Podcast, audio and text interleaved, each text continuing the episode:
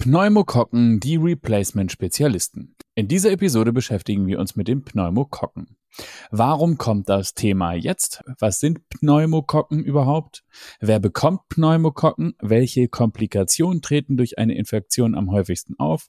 Was sind die Risikofaktoren und gibt es Langzeitfolgen?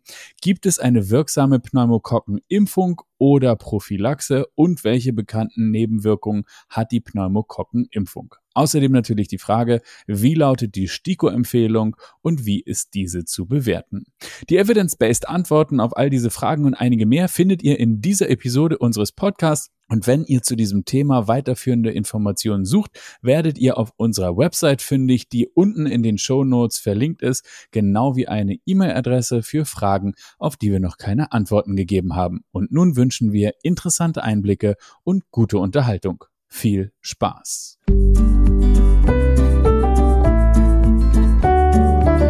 Impfen mit Sinn und Verstand. Der Podcast des Vereins Ärztinnen und Ärzte für individuelle Impfentscheidung. Moin und herzlich willkommen hier bei uns in diesem grandiosen Podcast Impfen mit Sinn und Verstand. Und heute haben wir ein Thema, das kann man schon kaum aussprechen, nämlich Pneumokokken. Man ahnt auch nicht, wie es geschrieben wird. Ihr habt es natürlich alle im Titel gesehen, darüber wollen wir heute reden, deshalb bist du hier. Und weil natürlich einer, der das moderiert, schon ganz gut ist, aber noch viel besser ein Doktor, der das Ganze auch studiert hat, der sich fortwährend weiterbildet, fleißig ist und zu diesem Thema immer weiter forscht und Daten zusammenträgt, haben wir einen echten Onkel Doktor hier, nämlich den Dr. Alexander Konietzki. Moin, lieber Alex, herzlich willkommen hier bei uns im Podcast. Moin Hauke, freue mich wieder da zu sein. Herrlich. Es ist großartig, dass du da bist, weil in dieser Episode ja. beschäftigen wir uns mit dem Thema Pneumokokken. Da kann ich alleine gar nicht so wahnsinnig viel zu sagen. Es geht auch um die Replacement-Spezialisten und jetzt alleine schon in der Überschrift. Hut ab, alle Achtung. Erstmal vielleicht, gibt es einen zeitlichen Zusammenhang? Warum reden wir über das Thema jetzt?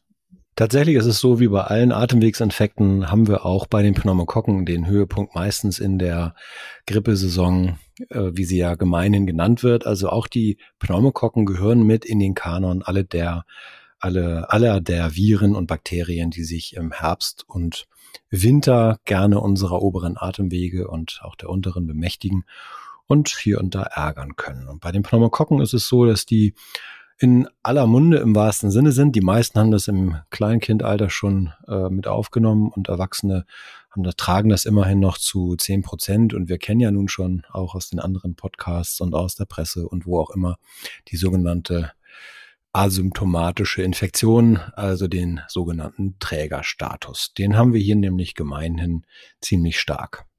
Okay, dann äh, kommen wir jetzt nämlich, du hast es gerade gesagt, im Rachen äh, befinden sich die Pneumokokken bei den meisten. Äh, vielleicht gibst du uns einmal ganz kurz einen Abriss jenseits der Headline und jenseits der Gefährlichkeit dieser Pneumokokken, und dem widmen wir uns noch. Was sind eigentlich Pneumokokken? Also was genau ist das eigentlich? Das ist ja mal interessant in diesem Zusammenhang. Die Pneumokokken sind Bakterien und zwar Diplokokken, das heißt, die gehen immer paarweise zusammen meistens und können sich aber auch in kleinen Ketten zusammenfinden und ähm, ja, sind grampositive, fakultativ anaerobe ähm, Bakterien und ähm, sind in unterschiedlichen Typen zählbar bis zu 92 bisher. Einige sagen, wir sind auch schon weit bei über 100 ähm, auffindbar. Das heißt, die unterscheiden sich in Kleinigkeiten ihrer Oberfläche oder auch im Stoffwechsel in der einen oder anderen Position, werden aber dann immer noch den Pneumokokken zugezählt. Das heißt, wir haben ein großes Arsenal an äh, Pneumokokken unterschiedlicher Typen. Und das ist am Ende des Tages tatsächlich auch entscheidend, weil wir eventuell noch mal einen kleinen Fokus darauf werfen nachher, ähm, was hat das überhaupt zu bedeuten und hat das vielleicht auch schon was mit dem Replacement zu tun, was bedeutet ein Ersetzen von. Die Biologie ist ja meist so, genau, ich kann es ja kurz einmal ausführen, die Biologie ist so. Genau, das wollte ich gerade sagen. Also was, du redest in, in, in, in Rätseln. Erklär mal bitte. Genau, da wo eine biologische Lücke ist, da stößt äh, etwas hinein, was diese Lücke füllt. Das ist im äh, Mikroorganismenbereich ähm, gang und gäbe. Es gibt eigentlich keinen Teil dieser Erde, der nicht irgendwie mit Mikroben oder mit Bakterien besiedelt ist. So ist unser gesamter Nasen-, Rachenraum, Magen-Darm-Trakt, da wo keine Magensäure ist, mit Bakterien besiedelt und sorgt auch dafür, dass dort keine anderen Platz finden. Wie so in einem Stadion, wo auf den Rängen die Bakterien in Anführungsstrichen, also die, die äh, Zuschauer sitzen und äh, einfach einen festen Sitzplatz haben. So ist es bei uns im Magen-Darm-Trakt und auf den Atemwegen, den oberen auf jeden Fall auch so. Sodass da keine hin können, die normalerweise dann uns auch gefährden können. So haben wir eine sogenannte physiologische Flora, die uns besiedelt. Und beim Darm zum Beispiel weiß man, sind das 2,5 Kilogramm, machen also beim Menschen die Mikroben aus. In der Tat auch ziemlich viel DNA, also ziemlich viel Erbinformationen, die, die dann diese Bakterien beherbergen. Ähm, ja, deutlich mehr, ich glaube Faktor 1000, als es den Menschen ausmacht zum Beispiel. Genau, die Frage, die sich nämlich dann in diesem Bild bleibend anschließt, ist, ähm, wer bekommt denn eigentlich Pneumokokken? Gehören die sozusagen zum festen Zuschauerrang innerhalb des Stadions oder sind die eigentlich welche, die dort eigentlich, wenn es in, in einer idealen Welt ideal läuft, eher keinen Platz bekommen? Ja, diese Besiedelung scheint, äh, na, je nach Studie, zwischen ähm, 27 und aber auch 90 Prozent bis 95 Prozent der Bevölkerung zu betreffen. Und sie nimmt, je älter wir werden, ab. Das heißt, je kleiner wir sind, äh, unter fünf Jahre zum Beispiel, haben wir eigentlich sehr, sehr hohe Besiedelungsdichten, auch mit Pneumokokken. Und da ist es eben immer so, wir kennen ja vielleicht den Zuschauerraum auch eines Stadions. Ähm, da gibt es ja auch die sogenannten Bengalos, die dann da die roten Lampen anmachen. Und solche Bakterien haben wir eben auch. Die haben wir auch im, im Darmbereich. Die sind für uns eventuell sogar notwendig, um zum Beispiel ganz im seltenen Falle Vitamin B12 zu bilden. Ähm, die Pneumokokken können das natürlich nicht, aber die sind auch nicht ganz so Bengalo unterwegs. Die sind eigentlich für die aller, allermeisten nämlich ähm, zwar auf der Schleimhaut zu finden und nachzuweisen im Abstrich, aber eigentlich harmlos. Und sie müssen bestimmte Grundvoraussetzungen bekommen. Und das sind so die hm, Menschen, die dann zum Beispiel vorerkrankt sind ähm, oder eine Schwächung durch ein anderes Virus ähm, erfahren. Und das ist genau der Punkt, den wir jetzt gerade erleben. Also wir haben so viele Pneumokokken.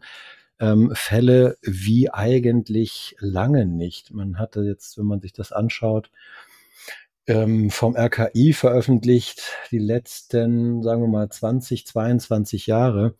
Und mit der Corona-Situation ging die Pneumokokkeninfektionsrate äh, nur minimal zurück, weil die Besiedelungsdichte eben die gleiche ist, äh, können auch weiterhin, auch wenn du eine Maske getragen hast, da die Bakterien ja schon im Raum sind quasi, können die da weiterhin auch den einen oder anderen dann eben krank machen. Und jetzt ist es aber so, 2022 und 2023 gehen diese Zahlen, man muss sagen, fast durch die Decke. Also wir waren sonst unter 1000 bis an die 1000 ran und wir sind jetzt bei 6375 schon im Jahr 2023 und das ist noch nicht mal ganz vorbei. Äh, 6300, wie viel auch immer, äh, was sind das Fälle oder gezählte Pneumokokken? Oder? Ja, in, ja, du hast völlig recht. Es geht da um die invasiven und das können wir gleich auch gerne nochmal differenzieren. Um die invasiven Pneumokokkenerkrankungen, das sind die eigentlich entscheidenden. Also da, wo nämlich das Bakterium die Schleimhautbarriere überschritten hat und uns in einer tieferen Region des Körpers, sei es über das Blut, dann ähm, auch im Gehirn oder aber eben äh, im, in der Lunge, da die Schleimhaut dann eben durch oder überwandert quasi bis in die Lunge hinein, dann dort das Unwesen treibend. Das sind die Infektionen, die einen auch wirklich krank machen, wo der Mensch dann meistens eine klinische Betreuung braucht, antibakterielle Behandlung auf jeden Fall und dann aber im Extremfall eben auch intensivpflichtig wird. Und diese, genau diese invasiven Erkrankungen, die haben zugenommen. Um den Faktor 6, muss man ja sagen. Also, äh, und gibt es dafür einen ein Hinweis? Das wäre ja interessant. Also, die Pneumokokken scheinen uns ganz massiv zu umgeben. Es scheint mehr oder weniger zum normalen Besteck der Besiedelung des Menschen zu gehören. Und nun gibt ja. es aber offensichtlich diese besonderen Voraussetzungen, hast du sie genannt, unter denen dann die Pneumokokken doch ein Problem für den Organismus werden. Ähm, gibt es da irgendeinen Hinweis oder vielleicht kannst du es, du hast das allgemein formuliert als Schwächung durch eine Virusinfektion oder ähnliches, ist es insgesamt denn zu einer Versechsfachung von anderen Viruserkrankungen gekommen oder von Schwächung von Immunsystemen? Äh, was ist da los? Ja, im Moment wird das damit erklärt, dass so eine Art Nachholsituation entstanden ist durch die Corona-Maßnahmen. Gar nicht so sehr eben dadurch, dass sie die Pneumokokken reduziert hätten in der Zeit. Das hatten wir gerade schon gesagt, sondern die Tatsache, dass jetzt Viruserkrankungen deutlich häufiger ähm, abgearbeitet werden und auch längerfristiger sind. Die RS-Viren zum Beispiel spielen eine Rolle, die hatten wir ja schon bearbeitet und äh, in einem voll, äh, vorherigen Podcast. Die können so eine Art Wegbereiter sein, weil sie die Schleimhaut einfach mh, hm, schon in eine Infektion mit involvieren, so dass die Abwehr oder die geduldeten Bakterien und auch in Schach gehaltenen Bakterien, in dem Fall die Pneumokokken, ihre Chance sehen und wittern, um da durchzugehen. Und da haben die natürlich bestimmte Virulenzfaktoren, wie das denn so heißt. Ähm, das Pneumolysin zum Beispiel wäre dann in der Lage, dass wir das ähm, gut verbreiten können, dieses Bakterium. Und es gibt noch andere Toxine, die äh, dafür sorgen, dass es dann eben auch diese Schleimhautsituation überwinden kann. Und diese Helfershelfer sind dann eben diese Virusinfektionen.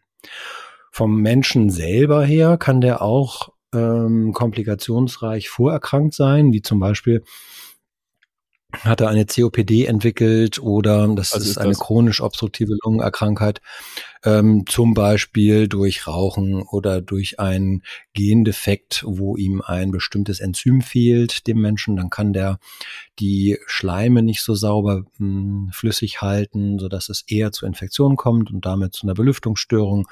Und dann bilden sich größere Grüppchen von diesen ganz kleinen Lungenbläschen, die gehen kaputt und werden miteinander verknüpft, so dass der das Atemvolumen äh, durch die Reduktion der Oberfläche verkleinert wird.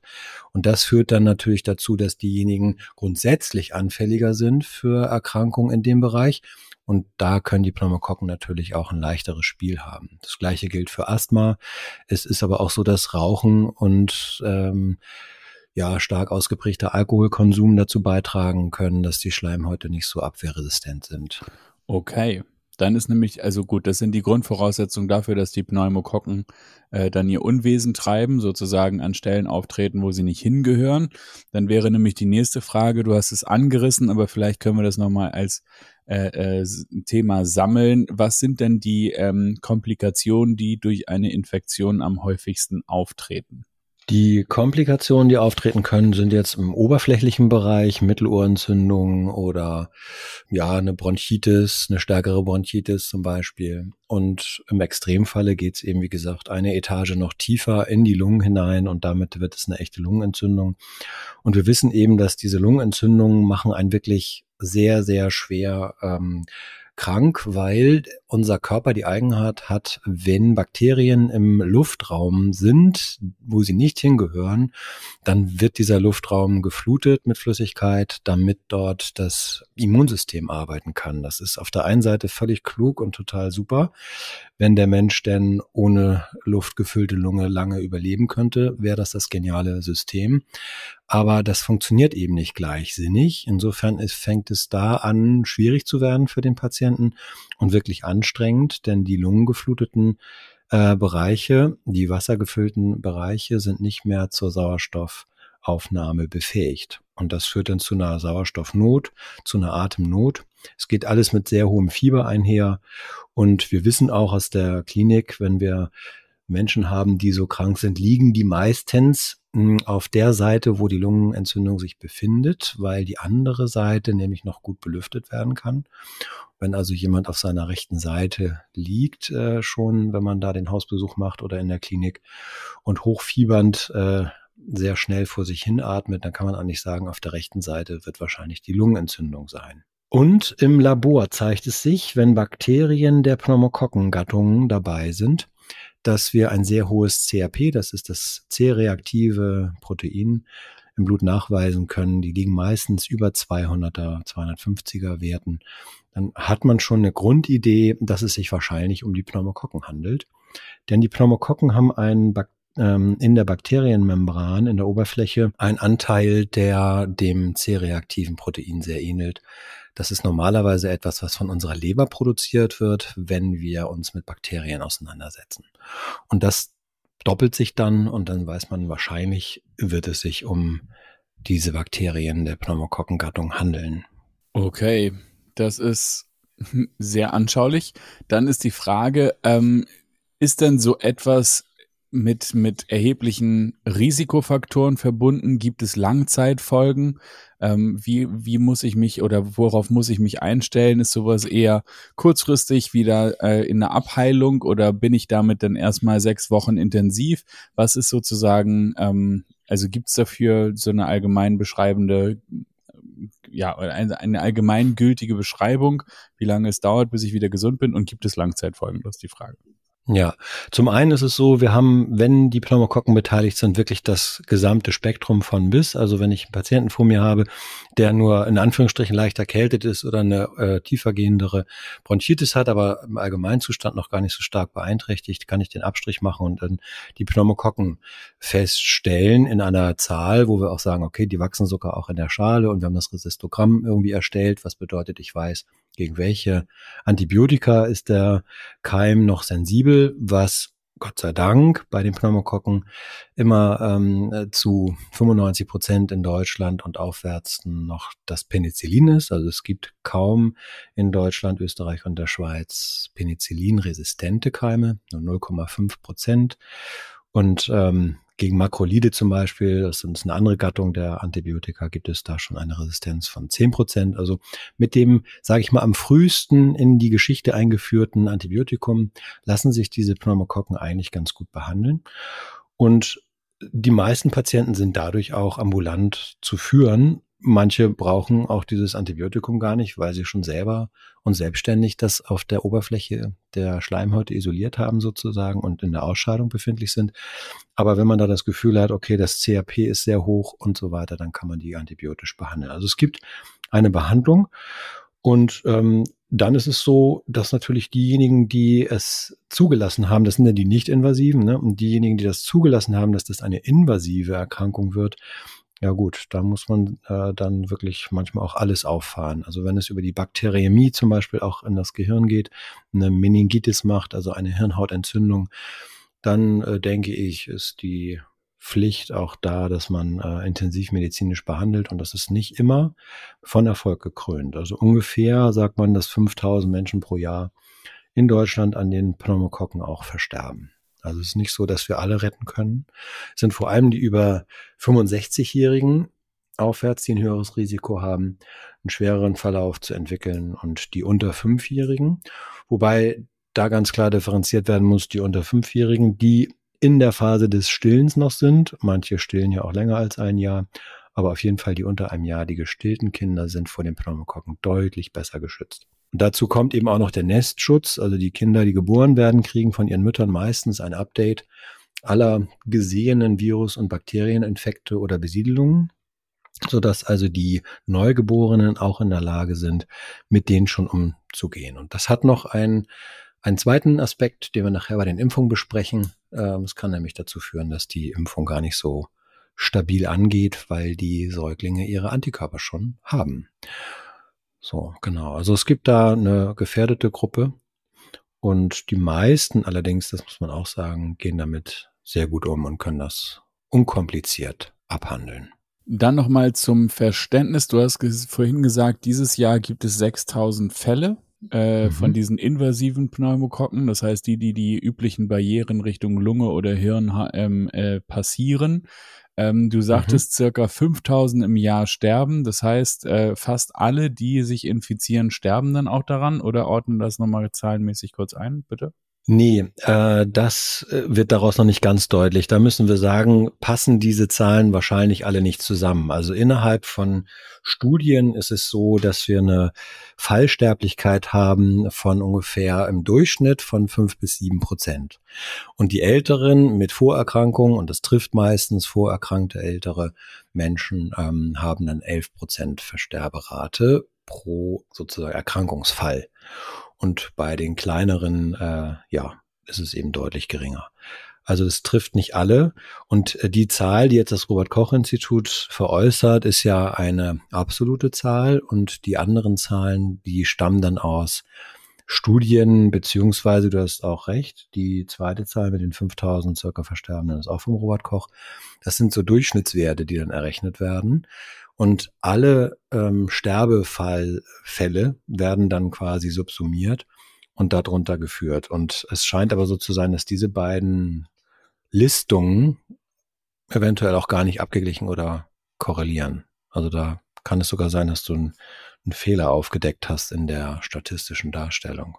Sowas. Und da, dabei habe ich doch nur Mathematik studiert. genau. Gut, dann müssen wir noch Aber mal. das kann ich eben jetzt nicht, kann ich weder falsifizieren noch verifizieren. Ne? Das ist etwas, wo man jetzt tiefer einsteigen könnte. Müssen wir noch genau. nach, müssen wir noch mal nachschauen.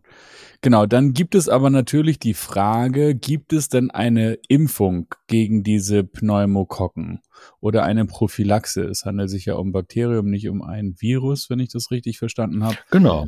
Genau, und dann ist ja die Frage, kann ich mich dagegen wirksam schützen? Fünf bis sieben Prozent ist ja nun auch keine ganz kleine Zahl. Möglicherweise ist mir das Risiko zu groß.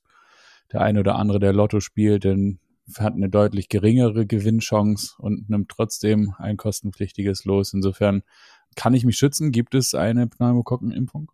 Ja, also es gibt neben der antibiotischen Behandlung die Möglichkeit, sich zu impfen, und zwar schon seit den 1970er Jahren, ähm, ist also ein relativ ähm, altes Phänomen, die, äh, da würde ich jetzt eben auch gerne weiter drauf eingehen wollen. Aufgrund der Serotypen, so heißen sie, die unterschiedlichen Typen, die es bei den Pneumokokken gibt, ähm, gibt es ein Phänomen, die sich Replacement nennt. Und die Impfung wurde eingeführt und als ich zumindest angefangen habe, gab es einen Impfstoff, da waren sieben Serotypen drin. Und die Amerikaner hatten das dann schon auch irgendwie 10, 15 Jahre quasi vor mir äh, in meiner Praxis ähm, schon verimpft und hatten damit also schon längere Erfahrung und mussten feststellen, dass ein Typ, nämlich der 19a, der sehr dafür gemacht ist, äh, invasive Infektionen zu machen, also die schwereren Verläufe, äh, zu machen. Das poppte plötzlich in den USA auf und wurde immer mehr und immer mehr. Das heißt, die Pneumokokken hatten so ein Spektrum von invasiven Erkrankungszahlen und die Zahl der Pneumokokkenerkrankungen blieb gleich während des Beginns und dieser 10, 15 Jahre Impfen. Aber die Zunahme der schweren invasiven Erkrankungsquote, die, äh, die stieg. Und Wie das, das war sein? diesem ja, das war diesem 19a-Typus geschuldet, der nämlich von den anderen sieben, die jetzt in der Impfung drin waren, in Schach gehalten wurde. Im Sinne von, wir sind jetzt hier, wir lassen uns leichter verbreiten, wir haben da äh, sozusagen im Stadion unsere Plätze besetzt und du hast hier eigentlich gar nichts zu suchen. Jetzt waren die weggeimpft, die Plätze waren also frei und der A19-Typ hat gesagt, das ist ja gut. Da brauche ich ja nicht mal eine Dauerkarte. Und da ist er einfach äh, quer eingestiegen und hat die Zahlen in die Höhe getrieben für die invasiven Erkrankungen. Das wurde dann erkannt und dann hat man das natürlich versucht zu verändern dahingehend, dass man diesen A19-Typ in die nächste Gattung Impfstoff mit hineingenommen hat. Also hat man neben drei weiteren Typen oder zwei weiteren Typen diesen A19 dann in die dann zehnvalente Pneumokokkenimpfung hinzugetan um dann erstmal eine deutliche Reduktion der invasiven Erkrankungen wieder zu erzeugen. Das hat also funktioniert. Da wir Menschen das einzige Reservoir sind, ist es tatsächlich auch die Idee, dass man versucht, eine Art Herdenimmunität herzustellen. Das ist ja das, was wir mit all dem so gerne möchten. Nun wissen wir aber ja, wir haben 92 Typen. Angeblich ist es aber im Moment so, dass nur eine ganz kleine Zahl und wir werden das gleich noch sehen an den Impfungen, ungefähr 23 äh, werden oder denen wird es zugetraut, uns Menschen wirklich zu schaden. Wenn ich jetzt aber diese Replacement-Idee von 7 auf 10, auf 13, dann auf 23 und jetzt zwischendurch nochmal auf 20 äh, mir so vorstelle, dann ist das etwas, was anscheinend nötig ist, weil die Pneumokokken einfach die Lücke, die jeweils dadurch geschossen wird, nutzen und dazwischen gehen. Wenn man es ernst nimmt, bräuchten wir eigentlich einen 92-Valenten oder wie mittlerweile sind über 100 bekannt, ähm, denn wir wissen ja gar nicht, wie wir es bei A19 auch nicht richtig verstanden hatten am Anfang, ob einer der noch nicht dazu geimpften nicht doch auch schwerere Verläufe machen kann. Das bedeutet also immer, wir eröffnen quasi ein neues Spiel und äh, würfeln und wir würfeln eine gewisse Gruppe raus und die andere Gruppe strömt nach. Das ist im Grunde wie Sisyphus. Also man schaufelt Sand weg und der Sand äh, läuft nach. Und ob das nun schwererer Sand ist, der danach kommt, das weiß man vielleicht noch gar nicht so genau, wenn man unten den leichten Sand wegschaufelt. Aber im guten Glauben, jetzt haben wir es ja hier gleich aufgeräumt. Und das scheint nicht so einfach zu sein. Deswegen habe ich sie einfach mal als Replacement-Spezialisten eigentlich nur stellvertretend für die gesamte Mikrobiologie, aber die können es schon ziemlich gut und da erleben wir es auch live. Und zwar ist es so, dass die Zunahme der, der ähm, Pneumokokken, Subtypen, die bei Erkrankungen, vor allem bei, kind, bei Kindern nachgewiesen werden, zu 75 Prozent nicht mehr aus der geimpften Gruppe stammen. So. Das heißt also, es sind andere. Die können anscheinend auch krank machen. Und dann muss man sich fragen, wie lange sind sie harmlos oder werden sie vielleicht auch irgendwie, ja, aggressiver oder auch intensiver oder beziehungsweise invasiver. Ne? Das ist ja der, der Schlagbegriff. Darum geht's eigentlich. Das wollen wir eigentlich verhindern. Und wenn wir ehrlich sind, ähm, ist es so, dass wir ein Stück weit immer hinterherlaufen mit der Impftechnik und uns dann überraschen lassen. Also was passiert, wenn ich jetzt diese 13 wegimpfe, was passiert eigentlich?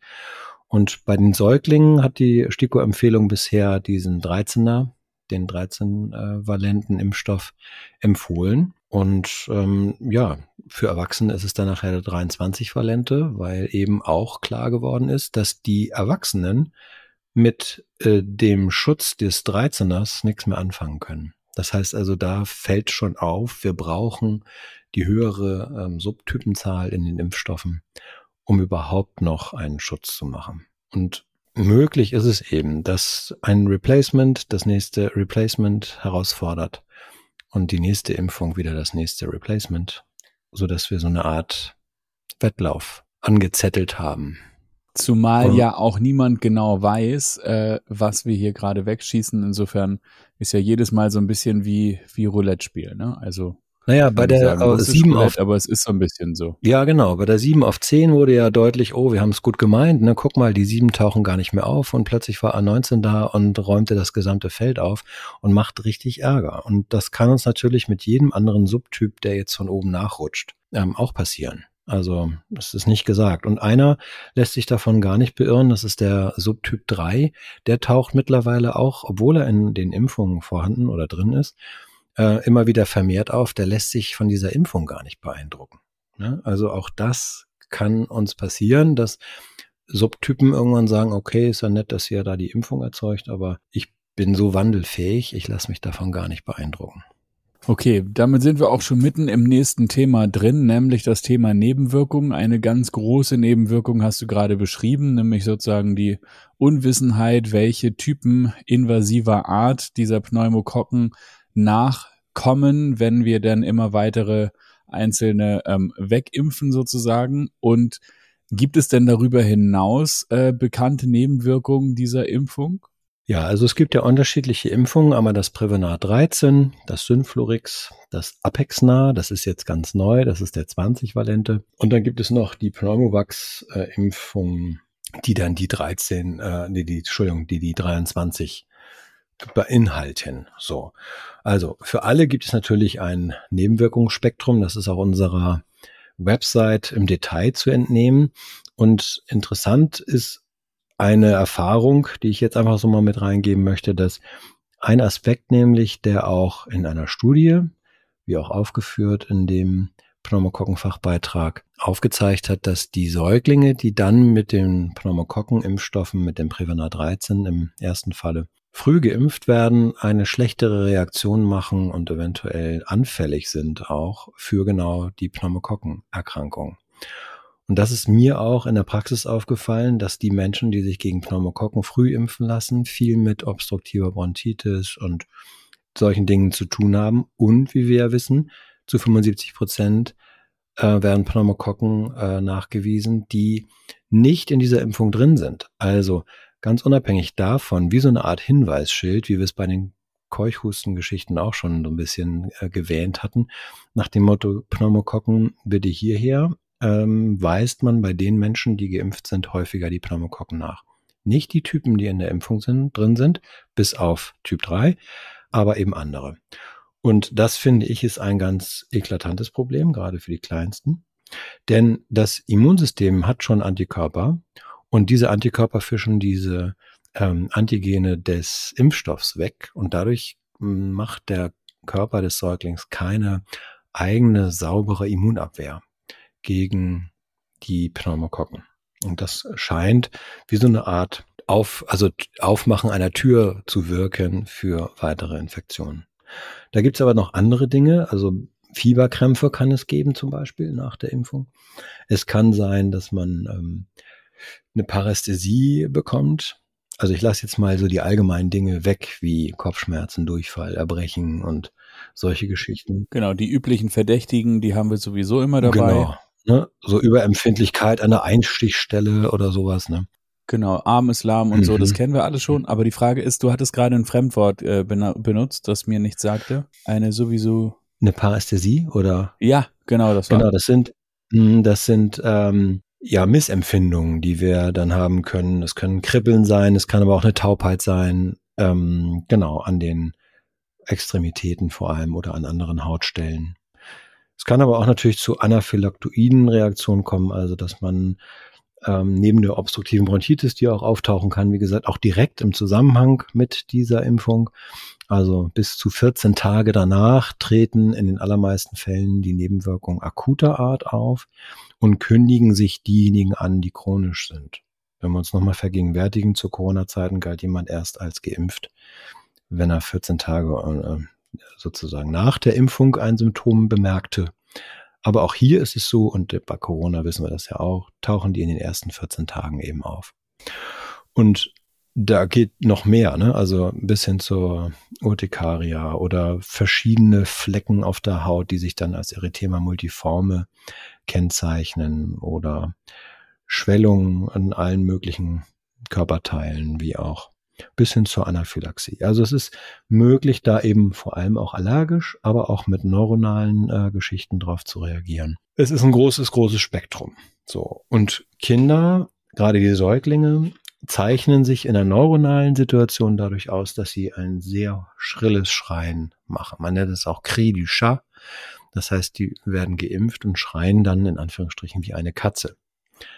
Umgekehrt denkt man ja manchmal auch, da streiten sich Kinder oder schreien Kinder, wenn da zwei Katzen sich ärgern. Also diese Hochtonlage, die dann auftaucht, kennen die Eltern von ihren Kindern bis zu dem Zeitpunkt der Impfung nicht und die taucht danach auf und hält sich dann auch über Tage und manchmal sogar auch über Wochen. Also es ist ein Spektrum, was das abgreift, was nicht klein ist. Ne?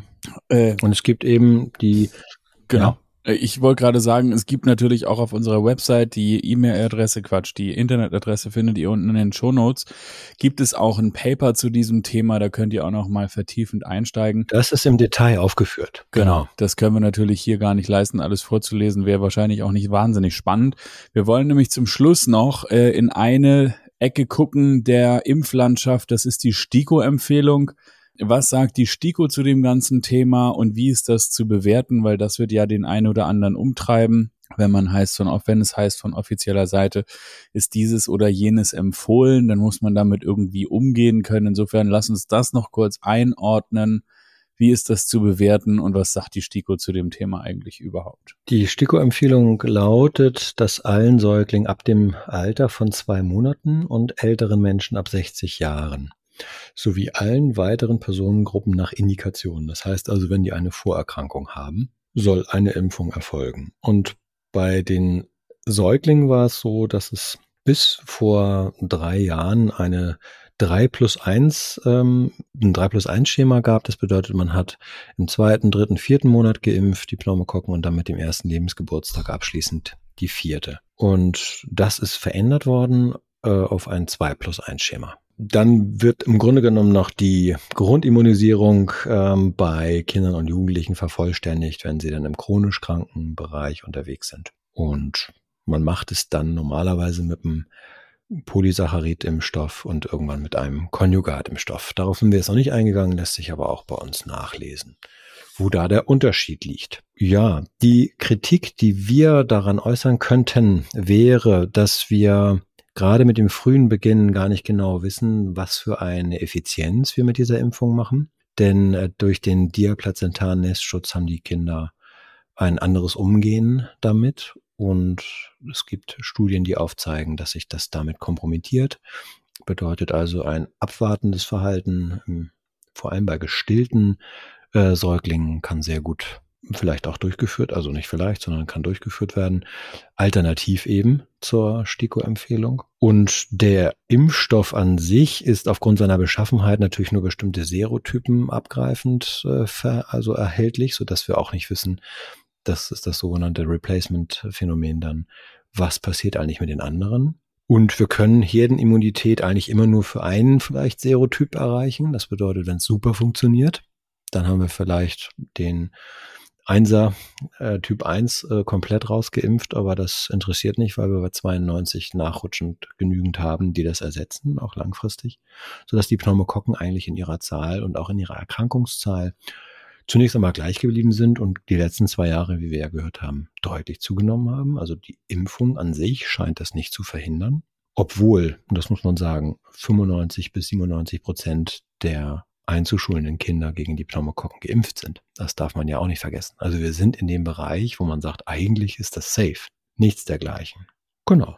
Und dann wird, das haben wir noch gar nicht erwähnt, damit ja auch immer noch Aluminiumhydroxid verimpft. Das ist ein, also ein Begleitstoff, der einfach dafür sorgt, dass die Immunreaktion stärker wird. Das ist ein allgemeines Nervengift ähm, als solches bekannt und macht oder ist vielleicht an der einen oder anderen Stelle für die Nebenwirkungen, gerade bei den Säuglingen auch dann verantwortlich. Insofern, wir halten es eher für sinnvoll, ich halte es auch für sinnvoll, individuell dort zu schauen, habe ich ein Kind mit einem Risikoprofil, habe ich einen Erwachsenen mit einem Risikoprofil, was wir vorhin schon angesprochen hatten, dann würde ich das äh, mit in Erwägung ziehen, eine Impfung zu machen.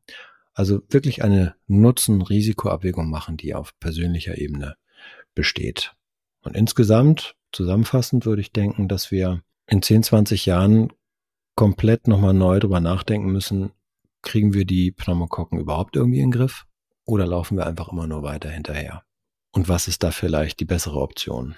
Dann würde ich sagen, damit ist zumindest mal klar, was die Replacement-Spezialisten im Titel zu suchen haben. Es sind nämlich einfach nachrutschende Pneumokokken, die immer wieder diejenigen ersetzen, die äh, gerade rausgeimpft werden mit den aktuellen ja. Impfstoffen kann ich ohne Risiko zusammenfassend sagen, also wenn ich gesund bin, dann kann ich es auch echt lassen. Ja. Und darüber hinaus habe ich ansonsten eigentlich eine Verantwortung für meine Gesundheit und wenn ich die ja. möglichst hoch halte, dann komme ich mit dem Risiko, äh, der, der mich in der Natur da draußen antrifft, durchaus klar. Genau, für die Pneumokokken kann man das tatsächlich so zusammenfassen, dass, ja, genau. Mit, mit Sinn und Verstand eben. Genau, das ist das, das, das der Wahnsinn. Also individuelle Impfentscheidungen und Impfen mit Sinn und Verstand, als wären das nicht auch unsere Titel, was mich nämlich schon zum Abbinder führt. Weiterführende Informationen, wir haben es schon ein paar Mal gesagt, findest du auf unserer Webseite individuelle-impfentscheidung.de. Die E-Mail, äh Quatsch, die Internetadresse ist auch unten in den Shownotes drin. Genau wie eine E-Mail-Adresse, an die du uns natürlich gerne Fragen schicken kannst auf Fragen, für die wir noch keine Antworten gefunden und gegeben haben, Dinge, die ich nicht gefragt habe, äh, die aber für dich da draußen vielleicht interessant bin, äh, ist. Ich wünsche auf jeden Fall dir da draußen einen fantastischen Tag. Mach das alles allerbeste draus, genieß das Wetter. Auch das ist total gut für die Gesundheit. Ich danke dir, Alex, für das Aufdröseln dieses äh, sehr komplexen Themas und vielschichtigen Themas. Sehr gern. Und freue mich dann, wenn wir uns wiedersehen bzw. wieder hören an ähnlicher oder gleicher Stelle. Bis zum nächsten Mal. Tschüss. Tschüss. Wenn dich dieses Thema noch weiter interessiert, dann findest du unten in den Shownotes einen Link zu unserer Website. Auf der Website findest du jede Menge Fach- und Sachbeiträge zu genau diesem Thema, genau wie eine E-Mail-Adresse. Du kannst uns deine Frage auch direkt stellen. Wir freuen uns auf dich das nächste Mal und wenn du garantiert keine weitere Episode dieses Podcasts verpassen willst, dann abonniere doch diesen Kanal und auch eine Bewertung würde uns sehr helfen. Wir danken dir für dein Interesse und bis zum nächsten Mal. Tschüss.